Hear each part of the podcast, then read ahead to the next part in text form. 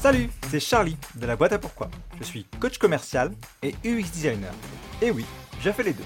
C'est plutôt rare, non? Justement, Ouvrez-la, c'est un podcast sur les personnalités et les business qui vont à contre-courant, à travers des cas concrets et des rencontres. J'espère que vous aussi, vous allez oser l'ouvrir. Bonne écoute Salut Naël Salut Charlie En fait, je demande toujours à mes invités s'ils ont quelqu'un en tête euh, qui pourrait potentiellement vouloir participer au podcast. Et des fois, les gens, ils galèrent un peu d'ailleurs à trouver qui mérite, entre guillemets, qui est assez à contre-courant pour figurer dans, dans. Et j'ai demandé justement à Charles Edouard de Home Exchange, qui a été un de mes invités. Et il m'a dit, bah, je pense à Naël. Je connaissais pas Naël, hein. j'ai regardé son profil LinkedIn tout simplement, et puis il y a eu plusieurs créations de sociétés dans des sujets qui, selon moi, n'avaient rien à voir avec la choucroute, la communication, la coiffure, et puis en dernier, le soutien scolaire. Le soutien scolaire, justement, c'est ta dernière aventure, Naël, c'est avec les cours Legendre. Qu'est-ce que c'est que les cours Legendre? Alors, cours Legendre, c'est une institution qui existe depuis 1977. Donc, ce n'est pas une société que j'ai créée, mais une société que j'ai reprise avec mon associé Jean de Laporte. Pour le genre, c'est du soutien scolaire. C'est d'après le palmarès 2023 du Figaro, euh, le numéro un du soutien scolaire en termes de, qualité. Euh, c'est euh, donc accompagner les élèves dans, la réussite scolaire, du CP à la terminale, à travers des cours particuliers à domicile, à, travers des stages euh, pendant les vacances scolaires, à travers euh, des, manuels de révision. Voilà, c'est tout ça pour le gendre, c'est euh, accompagner les familles pour que leurs enfants réussissent les études, le brevet, le bac et les études supérieures. Ok, très bien, c'est très clair. À quoi ça pourrait s'opposer les cours Legendre Qu'est-ce que ça n'est surtout pas? C'est pas une plateforme et c'est pas une application self-service. C'est-à-dire que le parti pris, c'est de dire, euh, en fait, à mon avis, tu as deux extrêmes. Tu as l'extrême du l'élève, il a qu'à télécharger une appli, il y a tout le contenu dessus, il se débrouille, il a qu'à réviser tout seul. Tu as un entre-deux, c'est non, il a besoin d'un prof, il a aller sur un site web, il tape euh, une matière, une ville, et il voit une liste des profs avec des avis, il clique et il se débrouille. Nous, on est vraiment sur, on va prendre le temps de faire un diagnostic avec euh, la famille, les parents, l'élève, comprendre c'est quoi ses difficultés euh, à l'école, dans quelle matière, pourquoi, quel est son profil, c'est quoi son objectif. Et donc à partir de là, on va faire un diagnostic très personnel, très sur mesure. On va passer venu transmettre au téléphone. Voilà. Et ensuite, on va aller chercher un prof, là encore euh, avec un matching sur mesure qui correspond aux attentes de, l'élève. Donc, si tu veux, on est plus proche de l'artisanat, peut-être un peu aussi du luxe, où on se dit, il y a beaucoup de, d'humains. Et donc, c'est pas une appli, c'est pas une plateforme en self-service, c'est des experts qu'on appelle des conseillers pédagogiques qui passent beaucoup de temps avec la famille et l'enfant à comprendre son besoin. Et de l'autre, une autre équipe d'experts qui va trouver le bon prof pour euh, le bon élève. Très bien. Ça me répond un peu à, la question que j'avais en tête euh, pour la suite. C'est, euh, c'est quoi Parce que, comme tu l'as expliqué, tu as repris cette activité avec ton associé.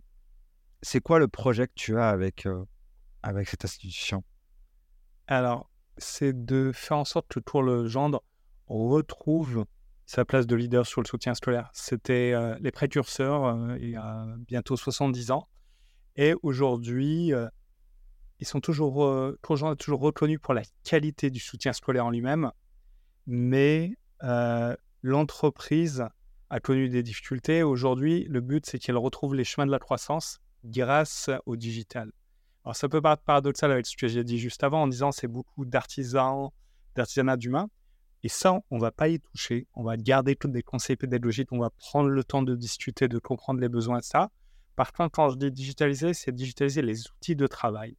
C'est digitaliser la communication. C'est digitaliser un ensemble de choses qui va faire en sorte que on va mieux communiquer, on va mieux travailler et on va euh, proposer une meilleure expérience aux professeurs et aux familles.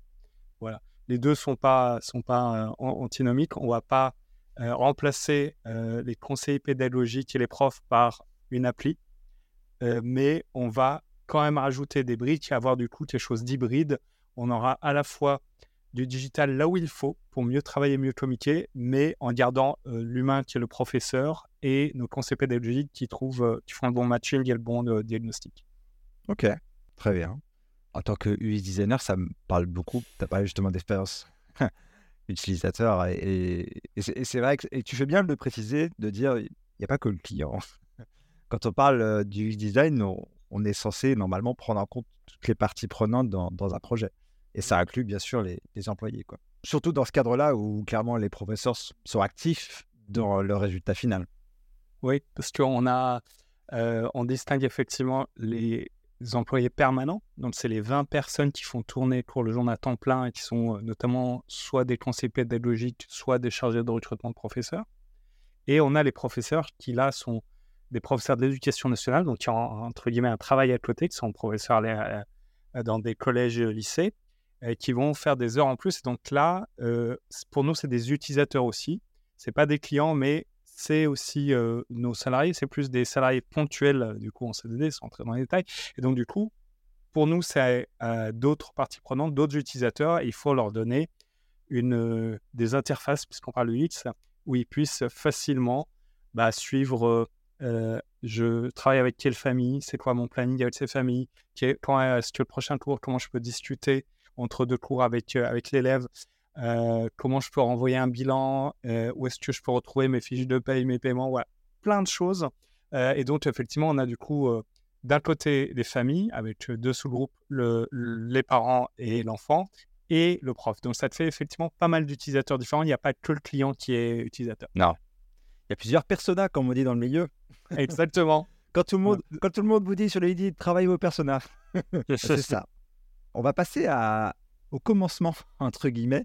Euh, je l'ai dit dans, ma petite intro, avant, avant, euh, avant le soutien scolaire, c'était euh, c'était de la com. Ton premier business, c'était You to You.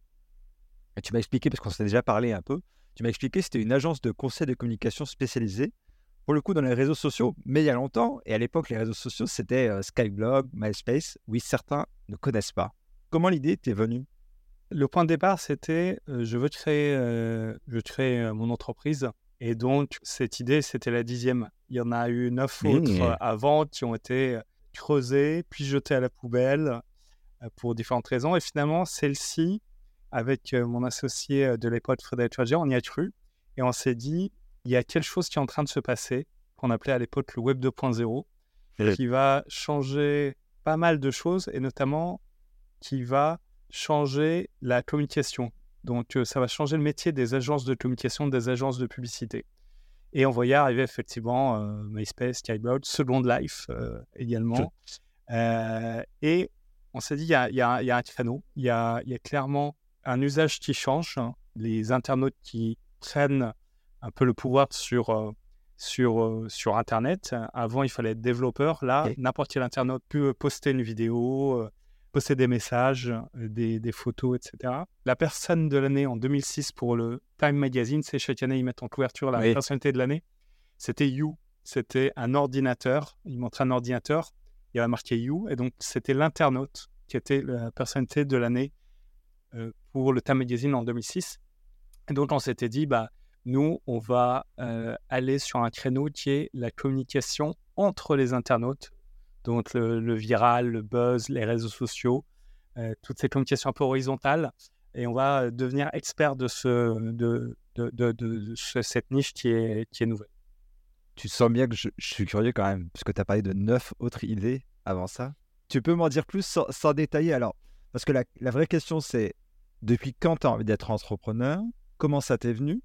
Et puis après, euh, le, le, cheminement, parce que qu'est-ce qui s'est passé? Avant d'arriver là, quoi oui, alors j'ai fait une, école d'ingénieur, l'INSA de Lyon, en, sur une spécialité télécom. Et pendant mes stages, je me suis rendu compte que je n'avais pas envie forcément d'aller sur euh, des métiers trop techniques.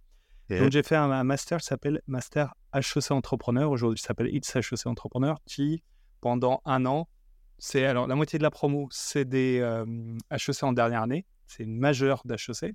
Et l'autre moitié de la promo, c'est des ingénieurs de, Polytechnique centrale, d'autres de très bonnes écoles, de l'INSA Lyon, aussi des gens de Sciences Po, des vétos, des... En fait, ils font, si tu veux, un mélange dans la promo, moitié d'HEC en dernier et moitié d'ingénieurs et autres formations.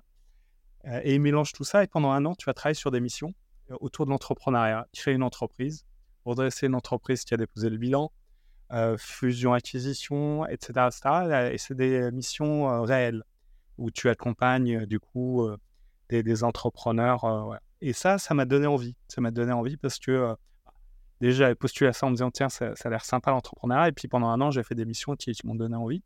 Et donc, qu'est-ce que j'ai fait à la sortie de, de mon master HEC entrepreneur J'ai signé, j'ai cédé au premier CDI qu'on m'a proposé en disant, oh génial, un travail, un CDI et un salaire. Voilà. je l'ai regretté, j'ai tenu six mois, j'ai démissionné après. Et ensuite, du coup, qu'est-ce que j'ai fait? J'ai cédé à une nouvelle offre où on m'a dit tu peux partir à l'étranger faire un VIE. VIE, c'est pour les jeunes euh, l'équivalent d'une expatriation. Et je me suis dit ah, c'est quand même génial l'international, ce serait bien d'avoir une expérience. J'ai été euh, travaillé pendant un an à Moscou et c'était euh, génial, instructif, mais ça m'a euh, conforté une, cette fois de manière définitive que je ne souhaitais pas être salarié. Je ne souhaitais pas être salarié de, dans une grande entreprise et globalement, je ne souhaitais pas avoir de, boss, donc j'avais vraiment envie de, créer euh, mon entreprise. donc c'est là où je me suis mis à rechercher une idée, deux idées, dix idées pour, trouver, pour, euh, pour trouver euh, la bonne idée pour se lancer. Et combien de temps c'est cool On va dire à peu près 18 mois. En fait, je sors d'école, je fais six mois sur ma première expérience. Pendant six mois, je dis c'est pas possible, faut que je crée un truc, faut que je crée un truc. Et là, il commence déjà à y avoir des premières idées.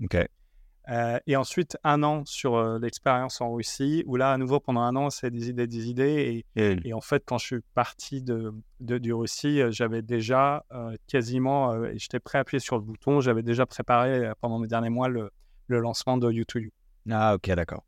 Oui, c'est un, un, cheminement en parallèle, quoi. C'est pas. Ouais. Je, je l'ai vu comme une. J'avais compris comme une pause, mais non, c'était pas ça, quoi.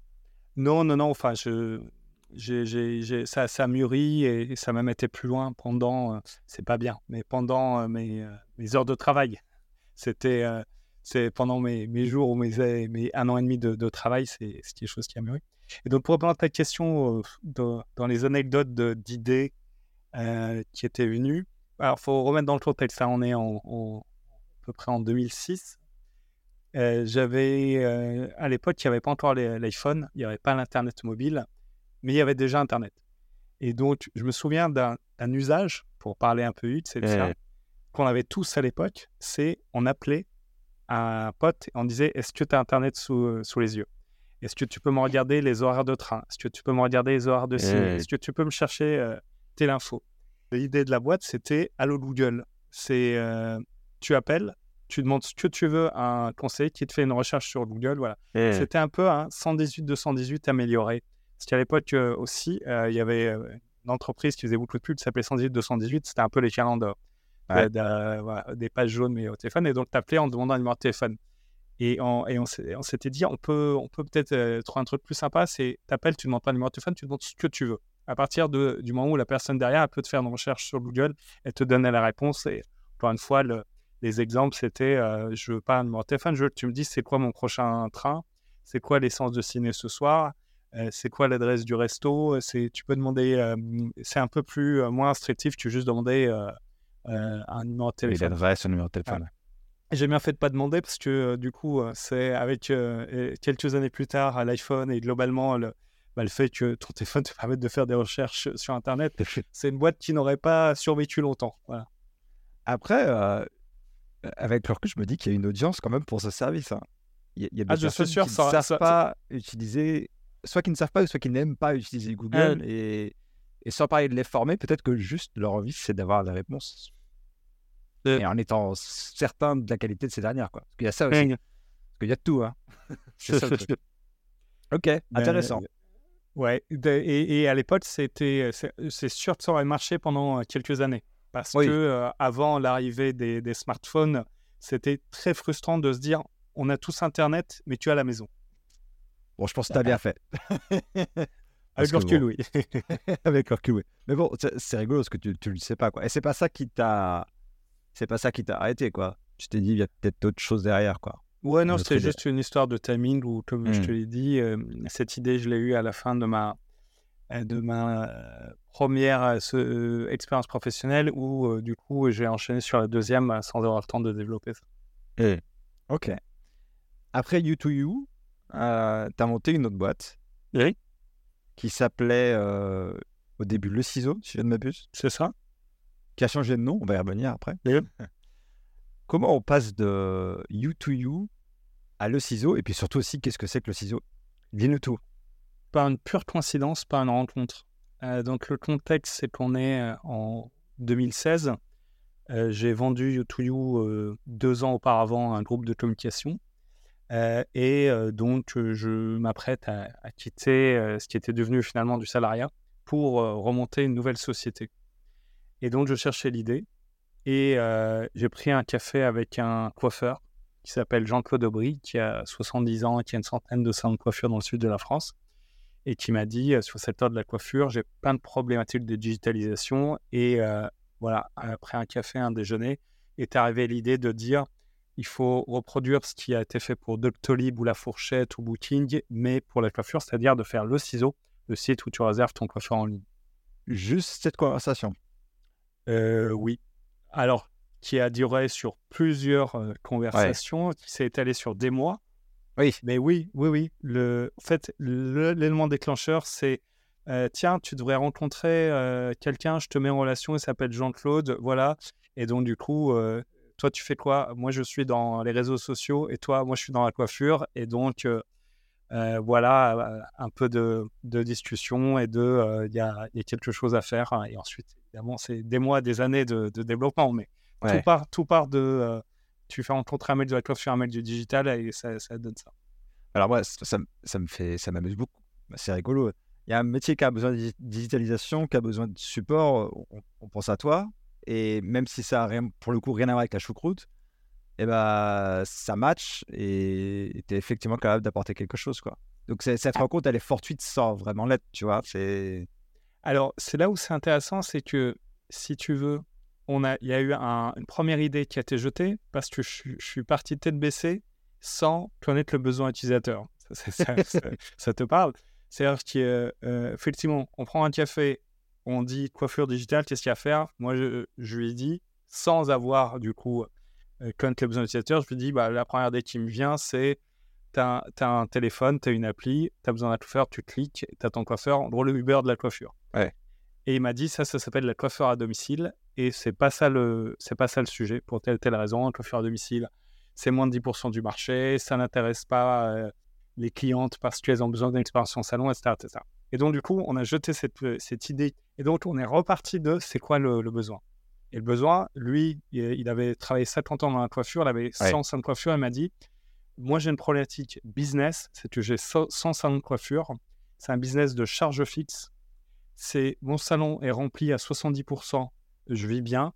Euh, à 80%, je suis roi du monde. Il est rempli à moins de 60%, je dépose le bilan. Et donc, voilà, il a fait ce calcul. Et donc, euh, euh, c'était ça le, le constat, c'est ça le problème, c'est comment on résout ça.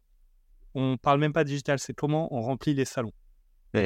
Et donc, euh, l'idée était de dire, on remplit le salon avec du yield management parce que c'est ce qui a, c'est ce qui a fait la- le secteur aérien, c'est ce qu'ont fait les hôtels. Donc, en simplifié, c'est je fais varier le prix. J'ai beaucoup de demandes, on est à plein tarif.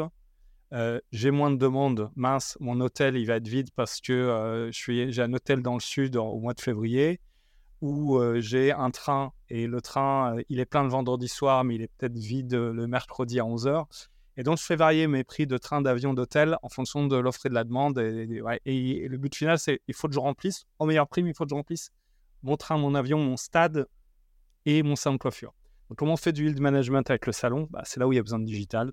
Tu as besoin d'avoir un agenda électronique, tu as besoin d'avoir de la réservation en ligne, tu as besoin de suivre à quel moment c'est creux, c'est plein, tu as besoin de faire varier le prix avec des promos, etc. Et donc, voilà, en cheminement, en partant de, du, vrai besoin euh, du, euh, d'un, propriétaire d'un de coiffure, comment on en est arrivé à l'idée de le ciseau? C'est où tu peux réserver en ligne avec des promos quand le salon a des euh, créneaux vides. Et je suis sûr que les gens qui, disent- qui écoutent là, ils se disent bah oui, c'est Ouais. évident. Sauf que fallait quand même avoir l'idée. Puis il fallait aussi l'exécuter. Il fallait avoir l'exécuter parce qu'en fait, on s'est rendu compte en se lançant les premières semaines qu'il y en avait déjà 10 sur la ligne de départ. Mmh. Qu'il y en avait déjà eu 5 ou 6 qui avaient déjà déposé le bilan entre le moment où on a eu l'idée, on avait commencé. Et que même après, pendant des années, on avait souvent des gens qui nous appelaient en disant Ah, j'ai eu la bonne idée, je viens de voir que vous existez. En fait, on est probablement des milliers à avoir cette idée. Et ensuite, c'était effectivement un vrai enjeu d'exécution. Qu'est-ce qui a fait la différence, selon toi? Il y a une part de chance, une part de timing, une part de financement et une part de, compétences. En toute modestie, à de tout ça. Donc, il y a une part, c'est clairement, c'était le bon moment, on a eu de la chance, etc. Puis, a un moment, c'est effectivement fallait mettre les bonnes compétences autour de la table. Là, on avait la chance d'avoir un coiffeur d'expérience qui pouvait nous mmh. apporter tous les insights utilisateurs. On avait, je me suis associé du coup avec Jean, bon, pour, le ciseau, Jean de la Porte, on était complémentaires.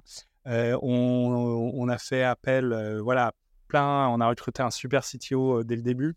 Donc, il y a eu un alignement de, si tu veux, de cases mmh. cochées qui ont fait que bah, c'était pas mal. On a réussi à lever des fonds au bon moment avec les bons investisseurs. Ouais, il y a une part de chance, il y a une part aussi de, de, choses qui ont été bien faites. Si tu mettais un pourcentage? C'est difficile, je dirais, aller 50-50. Parce que tu as, des super équipes avec des super idées, des, etc., qui se plantent parce que bah, c'était pas le bon timing et donc pas de bol. et puis, bah, des fois, tu, tu, lances un business de pins hein, et c'est au moment où c'est la mode des pins et, donc tu cartonnes parce que c'est juste, tu as, eu, as eu de la chance de te lancer sur le bon truc au bon moment. Et, typiquement, l'idée de tout à l'heure, Allo Google, c'était peut-être, ça aurait peut-être marché pendant quelques années parce que c'était le bon timing. Ok. Je trouve ça intéressant de se dire, bah, je ne sais pas si c'est vrai pour tous les business, mais de se dire que quelque part, il y a 50% de, de, chance. Moi, je ne pense pas qu'il y ait autant de part de chance. C'est pour ça que je te posais la question du pourcentage.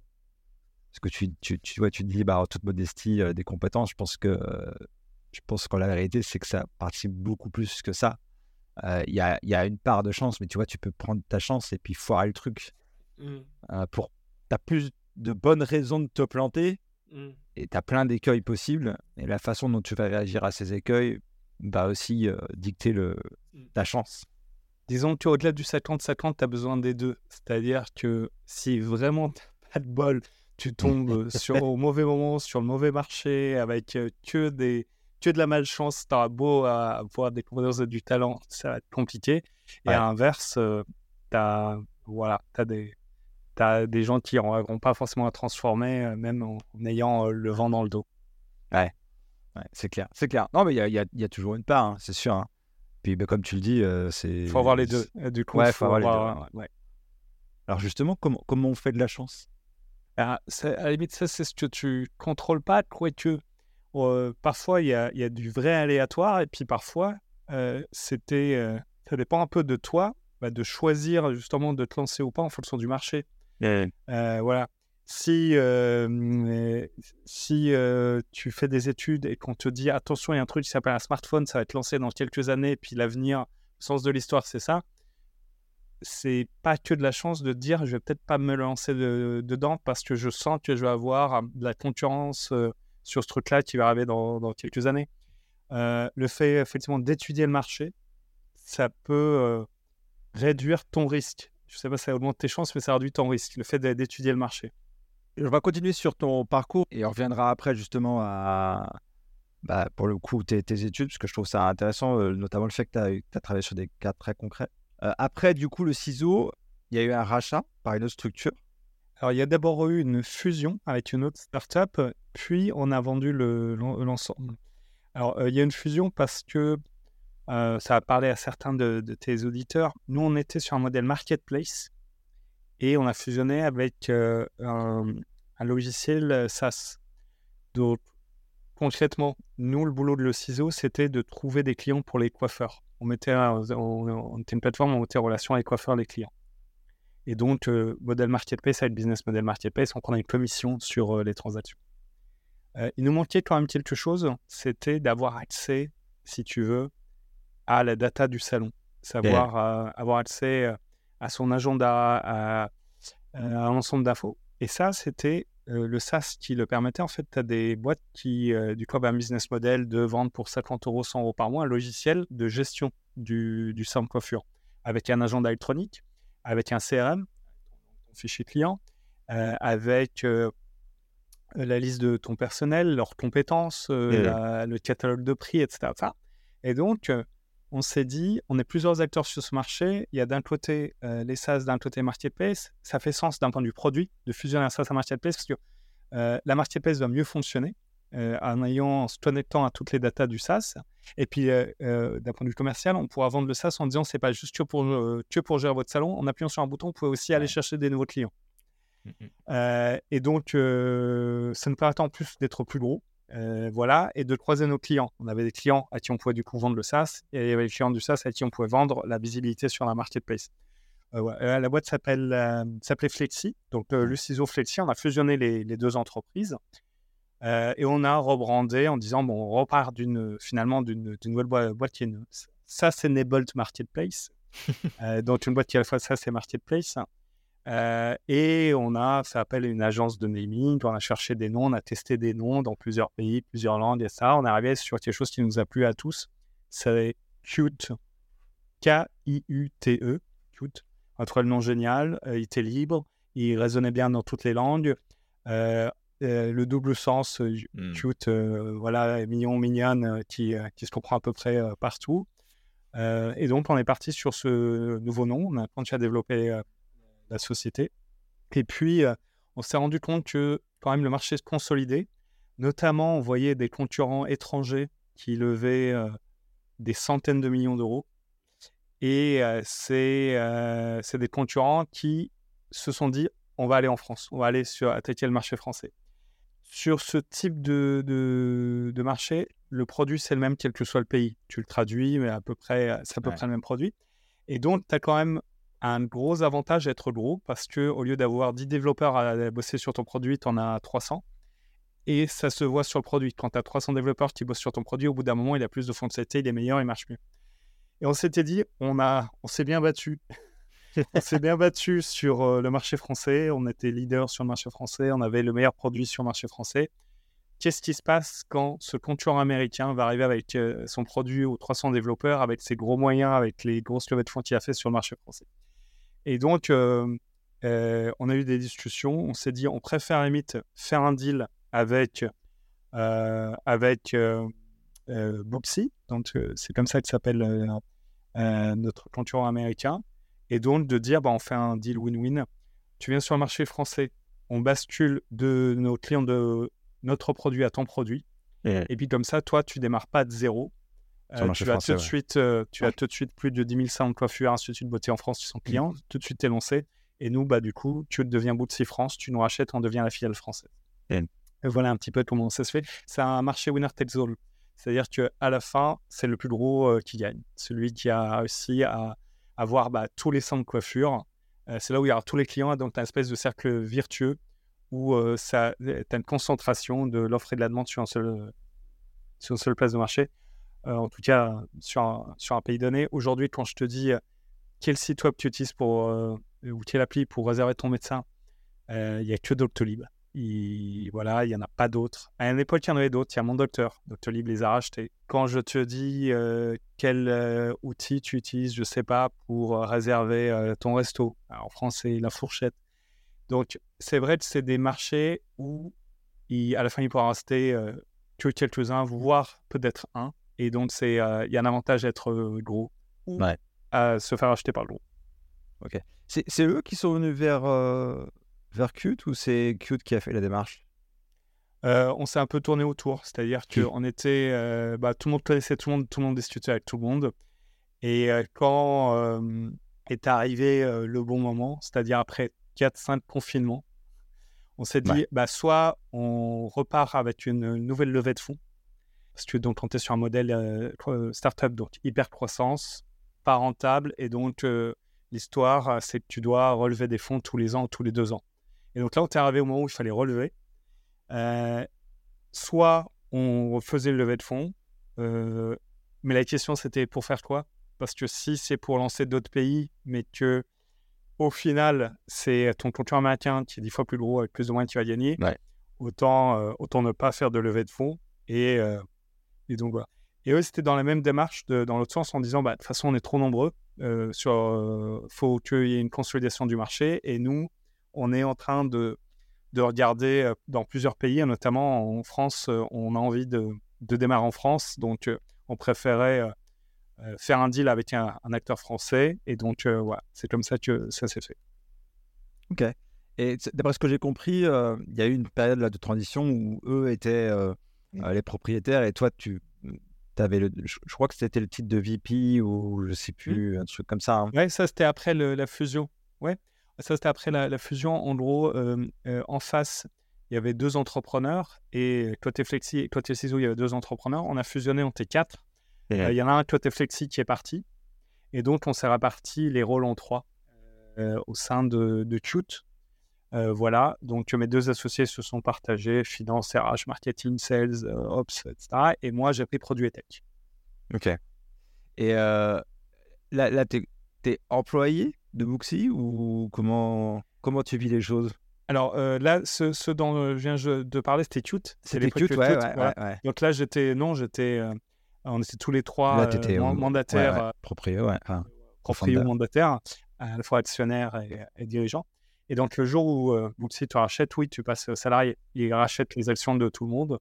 Euh, et donc, tu n'es plus propriétaire et tu as un CDI, un contrat de travail.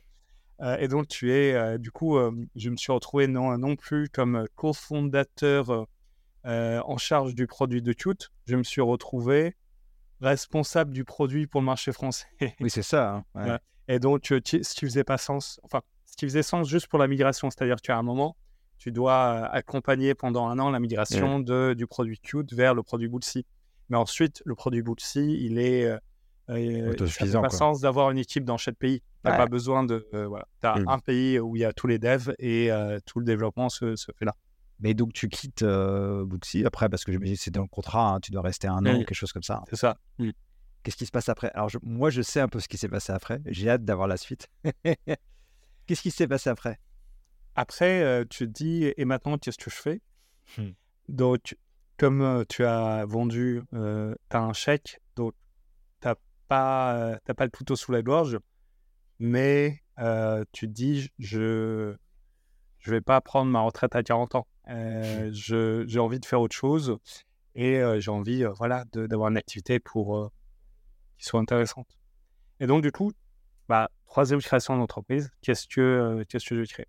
Et là, on en discute du coup avec Jean, qui quitte aussi Bootsy au, au, bout de quelques temps. Et le premier constat, c'est que le fonctionnement à deux a super bien marché et on a envie de s'associer à nouveau. Ça, c'est le point de départ. On ne sait pas quand, quoi, etc. Mais euh, le qui, on sait. On sait qu'on on va reformer un binôme complémentaire. Donc, ça, c'est le point de départ. Et donc, on s'est dit, et maintenant, comment on se lance pour trouver une idée? Bah, écoute, on a pris un. On a commencé à faire des cafés dans des bars, dans des brasseries. On s'est dit, bon, si on veut devenir sérieux, on prend un bureau dans, un espace de coworking. Et donc, on a pris un bureau chez on se pointait le matin avec nos ordinateurs, on se prenait une tasse de café, on disait voilà, on a la journée, cherchons. et c'est une période super intéressante parce que du coup, tu, en le vois, on avait la chance de ne pas avoir, euh, si tu veux, cette épée de Damoclès de dire vite, vite, vite, il me faut des revenus euh, le mois prochain et tout. On avait un peu de temps devant nous. Et puis, du coup, on avait tout le champ des possibles. Et on a eu comme méthodologie de dire on va rencontrer plein de monde, on va rencontrer des entrepreneurs, on va rencontrer des investisseurs, on va écouter des podcasts, on va lire des livres, on va voir des conférences et on va s'intéresser à plein de sujets, voir ce qui nous intéresse. On va regarder par exemple des sujets aussi vastes que le Web3, que les marketplaces B2B, que des SaaS divers et variés. On a regardé ce qui se fait beaucoup aux États-Unis en allant sur Crunchbase, en faisant des data, en disant qu'est-ce qui marche, qu'est-ce qui cartonne, qu'est-ce qui est en croissance. Euh, on a vu dans quoi investissaient euh, les fonds aux États-Unis. On a regardé beaucoup de secteurs, beaucoup d'idées. Et en fait, on a fait l'entendant, on a éliminé au fur et à mesure. Web3, euh, c'est pas pour nous. tiens, telle idée de leasing automobile B2B, c'est génial, mais en fait, non, pour telle raison. Et donc, du coup, on part de l'entonnoir où il y a 10 000 idées à il y en a plus de 1000, il y en a plus de 100, il y en a plus de 700. Et en fait, on commence à se focaliser sur un secteur, c'est l'éducation. On dit, là, c'est un secteur, ça nous intéresse. Tout ce qu'on voit, c'est canon. On regarde les techs, on regarde euh, les écoles, on regarde plein de choses. On dit ça, ça. À un moment, c'est une aussi de feeling. Je t'ai dit, mmh. évidemment, il faut étudier le marché. On l'a étudié, c'est un marché super intéressant. Et donc, on sait qu'il y a euh, le risque est faible. Les voyants sont plutôt verts. Euh, le marché de l'éducation en général, plutôt sur, sur une belle pente. Et donc, on s'est dit, et au point vue feeling, ça nous accroche. On a envie de bosser dedans et d'entreprendre dedans. Et donc, on se dit, qu'est-ce qu'on va créer dans ce monde-là? Du coup, on regarde plein d'idées. Euh, et si on faisait de l'orientation euh, pour, euh, pour les lycéens, qu'est-ce qu'ils vont faire après? Du coup, On benchmark. Tiens, il y a 10 applis, 10 sites web pour ton orientation. Mais bon, on va passer tester autre chose. Et donc, si tu on regarde plein d'idées et on voit qu'il y a plein de choses qui existent, des trucs bien, des trucs moins bien, des trucs géniaux. Et on arrive à une conclusion, c'est ça serait cool quand même de se lancer dans peut-être créer une école ou créer un organisme de formation, etc. Mais en se renseignant, on voit que ça prend du temps. Parce que, tu vois, créer une école en se disant, j'ai une première promo, ça prend euh, bah, plus d'un an déjà, il faut préparer euh, euh, l'endroit où tu vas recevoir tes élèves. Il y a pas mal de réglementations. Tu dois avoir pas mal d'agréments. Tu dois recruter ta première promo, attendre qu'ils sortent, voir leurs résultats, puis attendre qu'ils finissent leurs études, puis attendre trois promos pour avoir le diplôme d'état, machin. C'est un truc super intéressant mais super long. Du coup, solution pour aller plus vite, on dit bah, on va racheter. Euh, ça va aller plus vite que de mmh. créer, surtout sur ce secteur-là. Et euh, il se trouve que c'est un secteur où euh, les investisseurs ont beaucoup d'appétit, les groupes d'éducation ont beaucoup d'appétit. Et dès que tu as une, belle école à racheter, il y a déjà 10 personnes dessus et déjà 10 offres et assez cher. Donc on essaie de trouver des, un peu des petites écoles, un peu sous le radar, où ça va pas trop intéresser un gros investisseur, va dire trop petit pour moi. Et on regarde plusieurs dossiers. On regarde une, école d'intelligence économique, on regarde un centre de formation, de reconversion au développement informatique. On regarde plein de sujets. Ça se creuse, on va loin. Et puis, un de nos assesseurs nous dit intéressez-vous aussi aux sociétés euh, en redressement, en, dépôt, en dépôt de bilan. Dans les sociétés qui, qui ont, qui ont malheureusement échoué parce que dedans, il y a des pépites. Et donc, ce qu'il faut savoir, c'est qu'en fait, euh, c'est des données qui sont publiques. C'est-à-dire, tu as un site web, un peu euh, de petite annonce, où tu vas, tu tapes mmh. Paris Éducation, et tu as toutes les entreprises euh, dont le siège est à Paris, dans l'éducation, qui sont en dépôt de bilan en ce moment. Et la façon dont ça se passe, c'est que bah, tu as un administrateur judiciaire qui, qui, qui, qui, est en charge de la boîte, qui, dans certains cas, peut chercher un repreneur, euh, malheureusement, c'est pas mal dans l'actualité en ce moment. Il y a pas mal d'entreprises euh, en, en, dépôt de bilan qui cherchent à un arbre. On regarde et en fait, on voit pas mal de dossiers intéressants. On voit une boîte euh, qui donne des cours d'informatique aux enfants, qui s'appelle Magic Media. On dit génial, on regarde le dossier, on va fouiller la data room, on pèse le pour et compte. Finalement, on n'y va pas. Et Noël 2022, donc tu vois, il y a à peine quelques mois, on voit un dossier qui mmh tombe qui s'appelle Cours Legendre et là, ça nous fait tout de suite, on dit, mais on le connaît, c'est hyper connu, c'est une super marque. Au même moment, tel Figaro qui publie le palmarès 2023 des meilleures boîtes de soutien scolaire, Courgent numéro 1. On se dit, bah, bien sûr, c'est, on, le sait, c'est une très belle marque euh, et ils sont reconnus pour savoir faire qu'est-ce qui a bien pu se passer. Et donc, on accède à la data mmh. room, on, interroge le dirigeant, l'équipe, etc.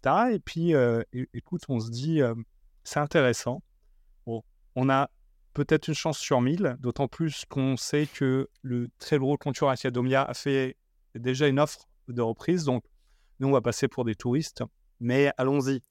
Euh, et on, euh, c'est quand même un métier, euh, une activité un peu spéciale, le racheter des entreprises au bord du tribunal. C'est, il y en a qui font, qui font ça depuis des années, qui font ça pendant une dizaine d'années, des gens spécialisés de ça. Nous, pas du tout. Nous, on, on crée des startups, on ne sait pas comment ça se passe pour reprendre une, l'entreprise à du tribunal. Donc écoute, on, se fait accompagner, on se renseigne, il y a un dossier, on consulte le dossier, il y a un dossier à rendre, on rend le dossier, et pour faire court, on gagne. Donc, euh, donc on se retrouve euh, en, et, et, ça, ça se passe en quelques semaines. On se retrouve en quelques semaines où le tribunal nous dit Ok, c'est vous, voilà les clés. Et donc, euh, assez vite, bah, on, est dans le feu de l'action. On a une entreprise qui a un potentiel de malade, qui a une super marque, qui a connu pas mal de difficultés ces dernières années. Mmh. et donc là, on se retrousse les manches et on se dit, eh bah, on va, c'est une belle endormie, on va redresser son entreprise, on va digitaliser ce qui doit être digitalisé, on va mieux gérer ce qui n'était pas forcément bien géré. Et puis, bah, dans quelques mois, dans quelques années, c'est une entreprise qui va être en croissance et qui va exploiter la, la super, le super potentiel qui est là. Bah c'est une belle aventure. Je pense que du coup, ça me rend curieux. Qu'est-ce que j'adore poser ces questions. Qu'est-ce que tu penses qui a, fait la différence pour... Parce que tu as parlé d'Academia qui a fait un dossier aussi. Pourquoi, pourquoi vous, par rapport à eux Qu'est-ce que vous pensez qui a fait la différence? Bon, on le sait. en fait, les, critères sont connus. Euh, tu as un premier critère, c'est combien de salariés tu reprends. Tu as un deuxième critère, c'est quel chèque tu fais au tribunal pour acheter les actifs. Et un troisième critère, c'est est-ce que le projet euh, est viable euh, voilà. Et ensuite, le tribunal bah, va étudier ces trois critères et poser la question aussi au personnel. Donc, on a proposé de reprendre tout le personnel, ce qui n'a pas été le cas des autres offres. Euh, on a rencontré le personnel. On leur a dit voilà, nous, on n'est pas Academia, on n'a pas une entreprise de soutien scolaire. Nous, on est deux gars. On a fait ça par le passé, on s'y connaît bien en digital. Ils disent ah bah ça tombe bien. Nous, on pense que ce qui va pas aujourd'hui, c'est notre expertise du digital. Et donc, on leur a dit bah, le projet est simple c'est on vous reprend tous, vous restez tous. Nous, on va lever des fonds, on va digitaliser les boîtes, on va la gérer au mieux. On a déjà géré des PME, c'était des startups, mais c'était avant tout des PME. Voilà. Et donc, quand le tribunal pose la question au délégué du personnel, à l'ancien ancien président, à l'administration judiciaire, c'est à peu près unanime. Tout le monde pense que notre projet est meilleur. Déjà parce qu'on reprend tout le mmh monde, et ensuite parce que euh, euh, ce qu'on propose euh, séduit, et donc voilà comment, comment on est choisi. Bravo. Super. tu as parlé de, ton associé, Jean Delaporte. C'est un point qui revient, qui revient assez souvent avec les gens que j'interviewe, c'est la notion de l'associé. Comment vous êtes trouvé avec Jean? Là aussi, euh, c'est du hasard. On parlait de ma première boîte You to You. J'avais monté avec mon premier associé Frédéric Turgia, avec qui euh, ça s'est super massé, avec qui euh, je garde le, contact. Mais quand on a vendu to You, finalement, la boîte en face, qui s'appelle Mazarine, elle avait un fonds qui était actionnaire majoritaire. Et dans ce genre de cas, c'est le fonds finalement qui fait le deal. Il se trouve que Jean était associé de ce fonds, et donc c'est lui qui a fait le deal. Et finalement, cet achat de U2U, lui, il faisait le deal côté acheteur, moi côté vendeur. En fait, on a fait un deal ensemble pendant où tu, tu bosses ensemble quand même pendant des semaines et des mois à faire le deal. Et on est sorti de là, on se serrant la main, en, tu vois, après une négo de, plusieurs semaines, avec un respect mutuel en disant voilà, well done. et on a gardé le contact tout simplement, en se disant euh, euh, de manière réciproque, il, il, est bon ce gars-là, il est, il est sympa, il est, il est sympa, il est bon. Tout là. Moi, je me suis dit ça pour Jean, j'espère que c'était la même chose. Et donc, on a gardé le contact. Et euh, donc, au moment où moi, je rencontre le coiffeur, je cherche un associé. Je trouve que mon premier associé, lui, était parti dans une autre aventure, il était occupé. Et donc, je cherche un associé et je rencontre une personne, deux personnes, trois personnes de mon réseau. Ça, ça, on discute, etc. Et donc, Jean, par l'intermédiaire d'une des personnes avec qui je discutais, qui était de sa famille éloignée, entend parler de ça. Et me rappelle, il me dit J'ai vu, Anne-Claire, que tu as vu récemment, avec qui vous discutez et tout. ça fait longtemps qu'on s'est pas vu, reprenons un café. Et à la fin du café, on s'est dit on, Et on fait le ciseau ensemble. Avec le coiffeur, mais en tout cas, de manière opérationnelle, Jean et moi. Trop cool. Donc, c'est. J'allais dire, c'est aussi simple que ça. Je sais pas si c'est aussi simple, mais c'est euh, tu, tu peux faire des rencontres de manière. Euh, euh, en fait, c'est mon, mon, premier associé U2U, c'était mon maître de stage chez, chez Orange pendant, pendant mes, mes, études. Donc en fait, c'est ton futur associé, c'est peut-être, tu le connais peut-être déjà. Il est peut-être déjà dans ton réseau. Oui. Et j'ai le contre-exemple, c'est le tout premier salarié de le ciseau qu'on a pris, le, CTO, euh, bah, j'ai posté une annonce. Et donc, du coup, euh, là, ça a été, euh, ça a été un coup de foot professionnel. Et, Et il est resté jusqu'à la vente chez Bootsy. On est toujours en contact. Et du coup, là, c'était pour le coup quelqu'un que je ne connaissais pas, que j'ai rencontré au moment où on a lancé le ciseau. Et, et du coup, c'était une association qui s'est faite voilà, de manière plus chanceuse, en, jetant une bouteille. Il y, a un site web qui n'existe plus maintenant, mais qui existait à l'époque. C'était un site de recherche d'associés. Voilà. J'ai posté une annonce en, recherche, en disant je recherchais un, un associé tech. Je crois que j'avais eu une réponse. Et, et, donc, ah. c'était lui. Et coup de chance, ça l'a fait. Euh, mais. Ah vache Oui, donc il y a un peu de chance. Là, pour le coup, c'est de la chance. Surtout quand tu vois la difficulté à trouver euh, un bon dev. Alors, un très bon dev euh, qui, qui est co-founder, associé, etc. C'était. là, là j'avoue, c'était de la chance. Ok. Oh, dans, dans, mon esprit, c'était quelqu'un que tu avais rencontré durant ton chemin ton parcours scolaire, des indications, mais pas du tout, tu vois, c'est rien à voir. Euh, il s'appelle Damien, Damien, du coup, le développeur euh, CTO. Oui, non, non, c'était... Euh, non, non, le, Jean. Ah oui, pardon, non, Jean, bah, du, coup, tu vois, quand tu vends ta première boîte, ça peut te, te faire trouver un associé, tu vois. Mais après, j'ai l'impression que tu as une, aussi une démarche où tu, tu laisses la place à ce que ça puisse arriver. Oui, oui, oui. Parce que des fois, il y, a des gens, ils peuvent se mettre dans une posture peut-être un peu négative de bah, tu vends quelque part ton bébé, tu le, tu le laisses ou c'est tu à toi, tu, tu, tu tires à trait. Et peut-être que toutes les personnes associées à ça sont mal perçues, mais tu n'as pas du tout vécu le truc comme ça. Non, non. Je pense que déjà au départ, il faut être convaincu qu'il faut s'associer. C'est-à-dire que tu as beaucoup malheureusement d'entrepreneurs qui se lancent seuls par choix et euh, à la limite, c'est tu après quelques années qui disent Allez, je trouve un associé, mais comme j'ai démarré, je vais lui donner 5%. Et, et donc, du coup, euh, dans les trois boîtes, dans les trois cas, on est parti euh, de, de, manière quasi équitable et dès le début, en se disant On lance à deux. Et donc, c'est. Moi, je vois pas mal d'enfants qui disent Bah non, je préfère avoir 100% de la boîte, pas 50%. Et donc, faut être soi-même convaincu que tu as plus de chances de de réussir si tu es deux. Et que c'est pas. Ouais. voilà, c'est pas tu perds 50% du, de ta boîte. C'est euh, bah, c'est c'est une boîte à deux et donc ça aura plus de chances de, réussir. Et il faut, faut être prêt à faire le truc à deux.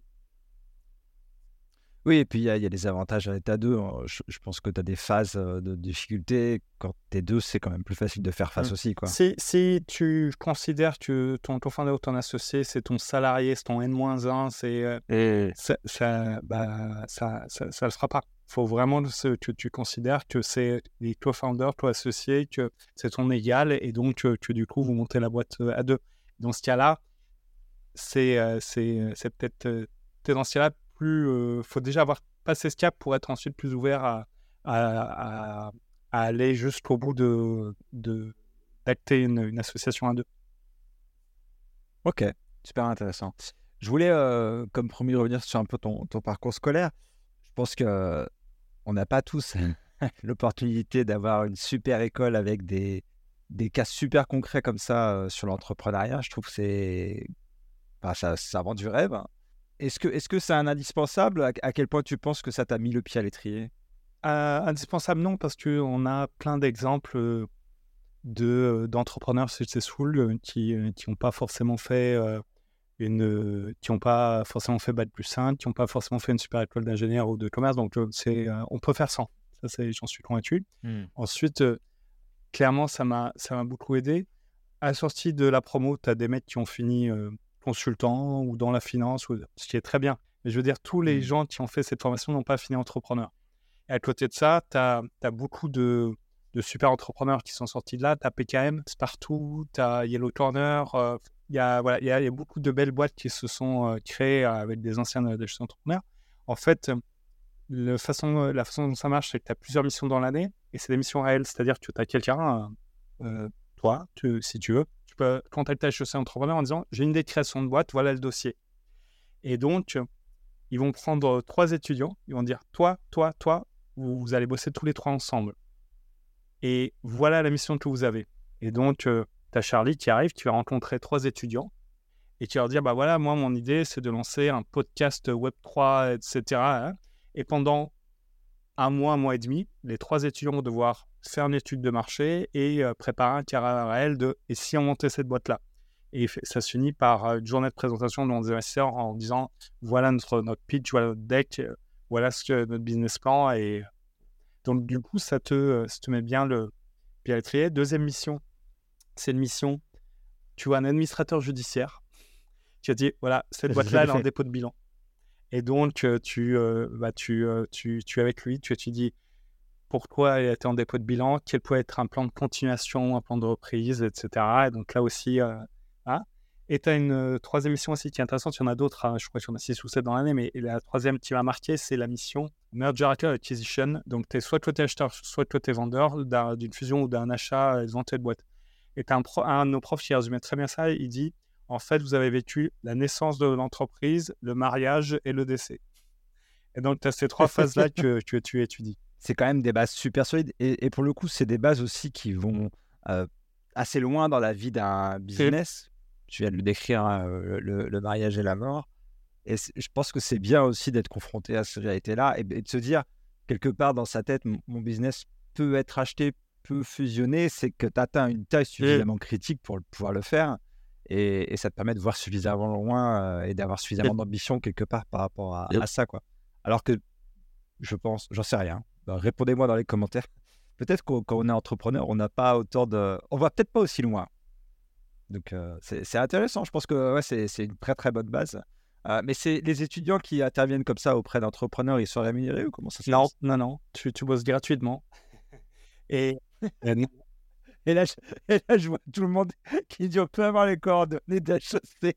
euh, oui, bah je pense en plus, c'est. Euh, ensuite, ton dossier est sélectionné, c'est-à-dire qu'il faut arriver avec une idée solide, argumentée. Bien sûr. Et tu as, à la fois l'apporteur de, de l'idée, de l'idée de création de boîte, et ensuite il y a un professeur qui est dédié à l'équipe, qui les aide pendant, un mois et demi. Mais effectivement, euh, c'est euh, si euh, tu as une idée sérieuse, etc., tu peux, pense, sur le site d'HEC, tu retrouves la rubrique It's HEC Entrepreneur. Et donc, tu peux proposer des, idées de boîte et tu auras trois étudiants qui travaillent gratuitement dessus euh, pendant un mois, un mois et demi. Mais c'est aussi du travail pour toi, parce qu'il y a pas mal d'allers-retours pour euh, échanger avec eux. Bien sûr. Oui, mais bon, après, il y a une sacrée valeur ajoutée quand même. Crache pas dessus, gars. D'avoir des, conseillers euh, qui apportent une expertise sur ce sujet-là, où des fois, tu n'as pas forcément ce regard extérieur qui peut faire une grande différence, je pense. Très bien. On arrive un peu à la fin de, l'enregistrement. J'ai 30 000 questions que je n'ai pas pu poser, mais c'est pas grave. mais je vais quand même pas partir sans poser la question fatidique. Pour toi, Naël, c'est quoi un ou une entrepreneur à contre-courant? Pour moi, c'est euh, un entrepreneur qui sort un peu du, du, du, mainstream. Parce que finalement, dans l'entrepreneuriat, il y a un petit côté rebelle en disant je vais pas devenir salarié, je vais pas prendre un CDI, je vais voilà. Mais du coup, passer une certaine masse, tu as à nouveau un, truc où euh, il y a une certaine uniformité. Moi, j'aime beaucoup des entrepreneurs euh, comme euh, des entrepreneurs d'une boîte qui s'appelle Gemlish. En gros, eux, ils ont dit bah, nous, en fait, on lève pas de fonds.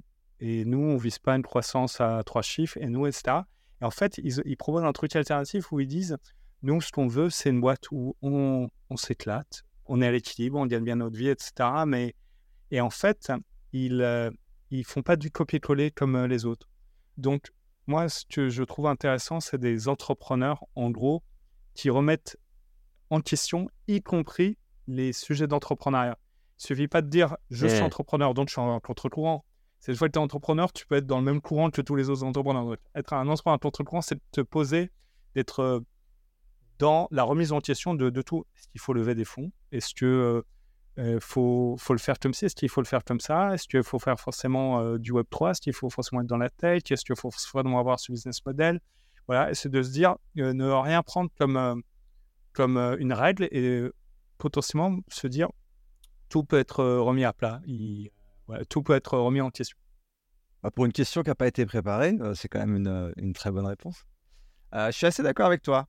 et en plus, je trouve que je trouve qu'il y a de plus en plus d'entrepreneurs aussi qui se lancent, euh, non pas parce que. Euh, ils se lancent parce qu'ils ont envie effectivement de s'émanciper du salariat, que je peux tout à fait entendre, Binder.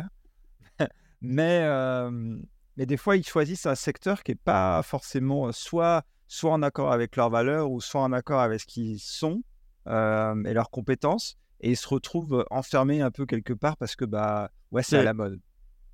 C'est à la mode mais il y en a il y en a 50 000 d'autres. Je pense que pour beaucoup de gens, ça viendra peut-être, tu vois, ce chemin que tu es en train de décrire, là, ça viendra peut-être plus tard, tu vois, de se dire, ah bah merde, je fais, du SEO comme tout le monde. Comment je peux faire du SEO à ma sauce? Où est-ce qu'on peut te retrouver, Naël? Mmh, Principalement sur LinkedIn. Mmh. J'ai un Twitter, mais je n'utilise pas beaucoup. Euh, et, Très bien. Alors, je mettrai le lien vers les, les deux, euh, Twitter, LinkedIn, le pseudo, c'est Naël to you. Si tu as c'est un pseudo que j'avais créé à l'époque de You to You. Et donc, du coup, la déclinaison bah euh, pour chacun des, des membres de l'équipe, bah. c'était Robert to You, Fred to You, Naël to You. Eh bien, j'ajouterai tous ces liens dans la description. Merci beaucoup, c'était très intéressant. Et bravo pour ce super parcours. Merci Charlie, tes questions étaient intéressantes. Merci. Trop de gentillesse, trop de bienveillance. On n'est pas habitué ici. Hein. Être à ton contre-courant, c'est dire la bienveillance et la transparence, c'est pas des valeurs de ma boîte. Là, tu es à contre-courant, tu prends pas les mêmes valeurs que les autres startups. Ah vache. Ah ouais. Ah bah je dois être. Bah, je suis pas à contre-courant. pas sur ça. Non, j'essaye, j'essaye. Je pense que ça peut quand même. Je pense que ça. Merci. Merci Charlie. Salut. Ça vous a plu? Alors abonnez-vous à ce podcast pour la suite. A votre tour, propagez la différence en donnant 5 étoiles à cet épisode et en rédigeant un avis sur votre plateforme d'écoute préférée. À la prochaine